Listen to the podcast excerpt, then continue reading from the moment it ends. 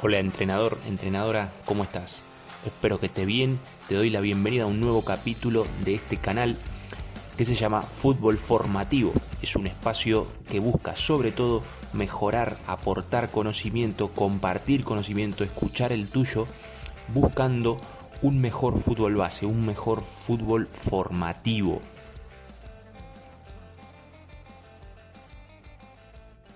Mi nombre es Ernesto Picón, soy entrenador de fútbol y hoy vamos a ver en el capítulo de hoy tres libros, tres libros para el entrenador.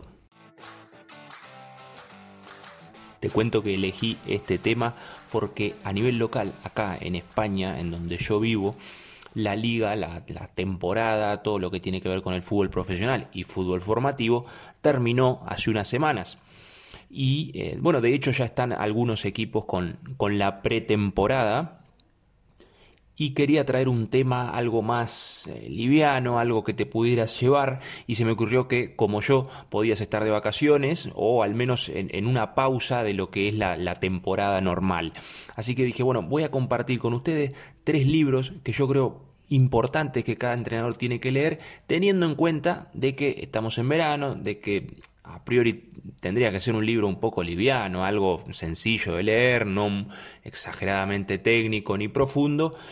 Y me imaginé un entrenador, una entrenadora leyendo algo relativo a nuestra profesión, este, pero de forma, bueno, es eso, ¿no? Playa, tranquilidad y, y, que no sature mucho, que no te exija mucho a nivel intelectual, pero a la vez te aporte en nuestra profesión. Bien, entendiendo al entrenador, como hemos hablado todos estos capítulos, como hemos hablado todos estos capítulos, entendiendo al entrenador como también una persona, ¿no? primero somos personas, somos 22 horas al día somos persona y otras dos somos entrenador.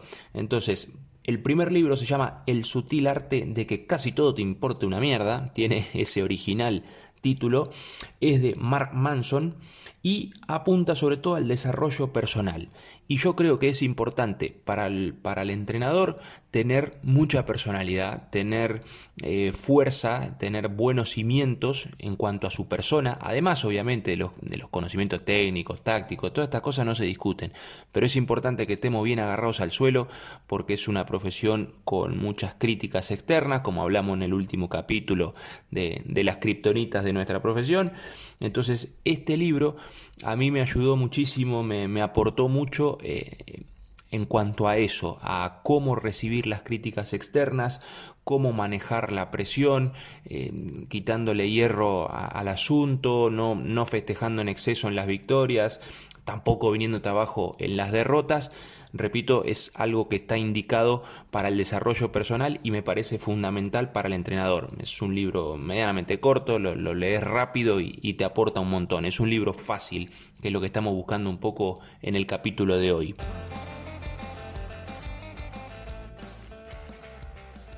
Por otro lado, un libro que vas a tener que buscarlo un poco más. No es un libro actual, pero para los entrenadores es fantástico. Es un libro de Johan Cruyff que se llama Mis futbolistas y yo. Y lo que más me gustó de este libro es la simpleza que tenía él a la hora de pensar, a la hora de analizar.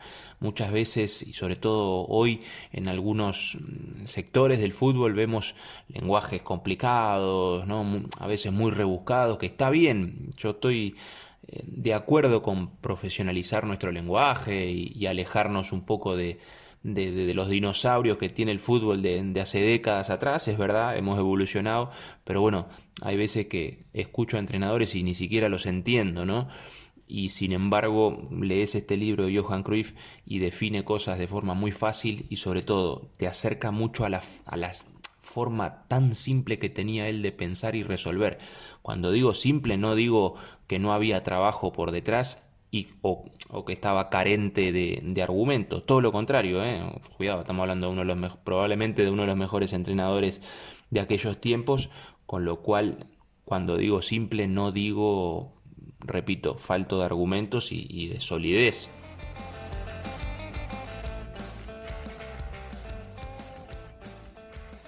Y por último, ahora sí, otro libro, ahora sí moderno, un libro que te va a cargar la pila de cara a la temporada que viene. Como te decía, nosotros acá en España terminamos la temporada. Si no vivís en España y estás al otro lado del Atlántico escuchándome, bueno, primero te agradezco y segundo te digo que este libro te puede venir fenomenal para cargar la pila como entrenador, para motivarte, para enchufarte un poco más. Lo hemos mencionado más de una vez, también en Instagram lo he puesto sobre la mesa porque tiene muchas cosas eh, que me gustó compartir. Se llama Fútbol, la mente de los equipos ganadores y es de Bill Beswick. Y repito, lo que más te va a aportar como entrenador es la motivación. Entonces puedes estar tranquilamente de vacaciones leyendo este libro y, medio ya estar cargando la pila con ganas de, volver al verde, de volver a los balones, de volver a las picas, a las porterías, a hacer equipo y todo lo que nos gusta.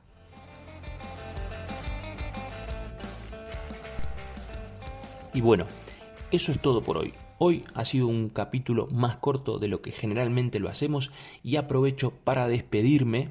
Bueno, aprovecho primero para darte las gracias de, de, haber estado conmigo acá compartiendo en este canal Fútbol Formativo estos 15 capítulos, 16 con el de hoy.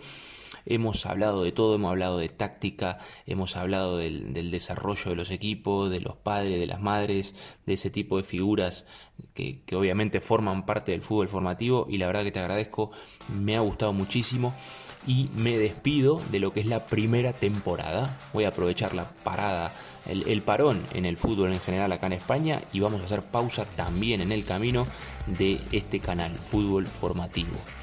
Te doy las gracias por estar ahí. Nos volvemos a ver hacia mediados de septiembre.